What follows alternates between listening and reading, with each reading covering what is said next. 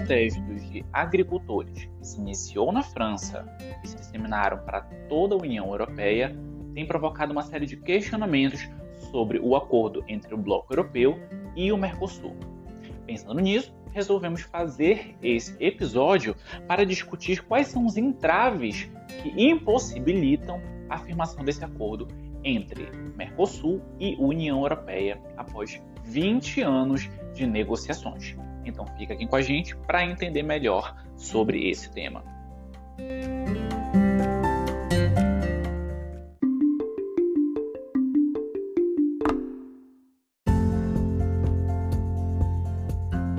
Há mais de 20 anos, esse tratado de livre comércio entre Mercosul e União Europeia não sai do papel.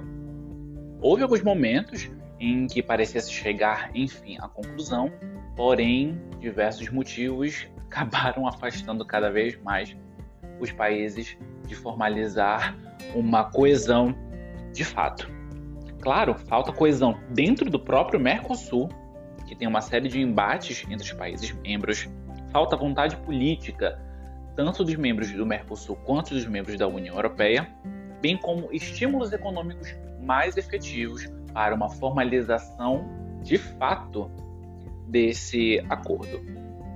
E a gente precisa ressaltar que, apesar dele ter iniciado nos anos 90, uh, ah, esse acordo entre União Europeia e Mercosul, durante as gestões de Lula 1 e 2 e de Dilma Rousseff, ficaram paralisadas por questões puramente econômicas, de defesa de interesses nacionais, mas que tiveram a sua retomada, sobretudo após a agenda liberal de Michel Temer e de de Michel Temer e Bolsonaro no Brasil e Maurício Macri na Argentina.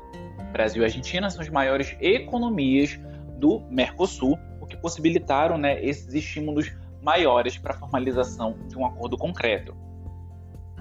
Porém, questões ambientais, a questão do, da intensificação e o aumento do desmatamento na região amazônica e o descaso ambiental da gestão de Bolsonaro fez com que os líderes europeus ficassem distantes de fato da formalização desse acordo, haja vista que tanto os europeus quanto os países do Mercosul deveriam cumprir normas ambientais de redução de desmatamento, redução de emissão de gases de efeito estufa. E aí, a pandemia de Covid-19 chegou em 2020, né? no final de 2019, mas em 2020, de fato, o que fez com que os países passassem a ter uma visão interna e um protecionismo cada vez maior, como forma de impedir que suas economias colapsassem. E a gente vai elencar aqui alguns fatores que são favoráveis à construção desse acordo de livre comércio, bem como quais são os empecilhos, tanto pela ótica dos europeus quanto pela ótica do Mercosul. Bom, vamos começar então falando sobre a visão europeia a gente precisa ressaltar que um acordo de livre comércio ele não se restringe somente ao aspecto econômico, mas sim também ao aspecto político. E neste ponto aqui, a visão europeia tenta barganhar e tenta ampliar um espaço que ela perdeu ao longo das décadas. Os europeus tentam se contrapor a essa atual dicotomia, tanto geopolítica quanto econômica, Estados Unidos e China, as duas maiores economias globais. E, da mesma forma, os europeus tentam reiterar e reforçar o seu papel como, como bloco, claro, como potência global e como ser um grande motivador, é, estimulador e grande player dessa arena internacional sendo capaz de influenciar os outros países a tomarem as suas decisões. E o que reforça esse poder europeu aqui na América Latina, no Brasil, no Mercosul, é o fato das empresas europeias serem as maiores responsáveis por investimentos estrangeiros diretos na região. Não são os Estados Unidos, não é a China responsável por esses recursos, mas sim as empresas europeias, que fazem com que cada vez mais recursos sejam aportados no, no bloco é, sul-americano e na própria região da América Latina como um todo. A Alemanha, a maior economia do bloco europeu, ela tem um objetivo econômico de ampliar a sua produção industrial, ampliar o seu mercado, é, de, seu mercado fornecedor, né, com a, a, a chegada do, com a, a facilitação, na verdade, do bloco sul-americano para garantir esses, esses recursos. E esse é um dos principais, tanto que a Alemanha é uma das principais estimuladoras do, do próprio acordo, porque ela visa ampliar a sua capacidade de produção e motivar cada vez mais as suas exportações e a dinamização da economia. Até porque a economia alemã é extremamente desenvolvida, porém ela vem passando por alguns períodos cíclicos de falta de demanda. Então, esse acordo com o Mercosul pode ajudar a resolver esse problema. E vale ressaltar que a Alemanha é o grande motor econômico da União Europeia. Por outro lado, nós temos a França. O próprio presidente francês, Emmanuel Macron, tem se posicionado constantemente contrário a esse acordo da forma como ele tem ocorrido. E o que, que justifica tudo isso? O fato da França ser o principal fornecedor de alimentos do bloco europeu. Então, os franceses, sobretudo os agricultores franceses, esses que vêm protestando nas últimas semanas, têm receio de perder competitividade pela alta tecnologia que a região da América Latina oferece no âmbito da agricultura, né, e não conseguir competir com a qualidade e com os baixos custos fornecidos pelos produtos da nossa região. Então, eles têm protestado lá por falta de estímulos fiscais, estímulos econômicos, e muitos têm alegado que esse excesso de regulamentação verde é benéfico para a sua produção, porque ela encarece e dificulta seus custos. E eles ficam naquele questionamento se o acordo com a União Europeia vai tornar ainda mais caro, vai ficar desleal essa competição e se de fato os produtos da, da América do Sul terão também serão também isentos de desmatamento e cumprirão essas normas europeias ambientais. Agora, como um dos grandes problemas, nós temos o fato da invasão da Ucrânia ter provocado uma inflação generalizada por todo o bloco europeu. Isso porque a União Europeia adotou uma série de sanções econômicas, uma série de rodadas de sanções econômicas contra a Rússia. E os russos são responsáveis pelo abastecimento energético da União Europeia. O encarecimento dessa energia todos os produtos passaram a encarecer motivados pela por essa invasão. Esse é um grande problema que tem se discutido muito dentro da União Europeia. Sem contar que o próprio acordo ele fica na entre uma grande rivalidade entre, entre interesses econômicos de grupos econômicos controlam, que dominam, que influenciam a política econômica, bem como da influência política desses países. Então a gente tem aqui aqueles grupos econômicos que querem vender mais e nós temos também os países que querem influenciar ainda mais o ambiente das relações internacionais. Porém, em contrapartida, né, por outro lado, nós temos as grandes potencialidades desse acordo sobre a ótica europeia, que é estimular esse processo de transição tecnológica, transição para um mundo cada vez mais verde e diversificação econômica, justamente para se contrapor a essa dicotomia entre China e Estados Unidos.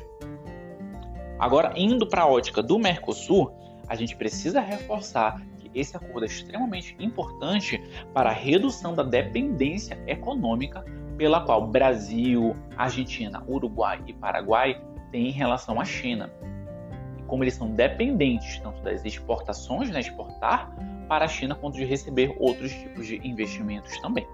Então, o, a própria União Europeia, com todos os seus países membros, é, é um grande elemento para diversificar essas exportações do bloco do Mercosul. Estimular cada vez mais né, é, essa diversificação de investimentos em múltiplas áreas.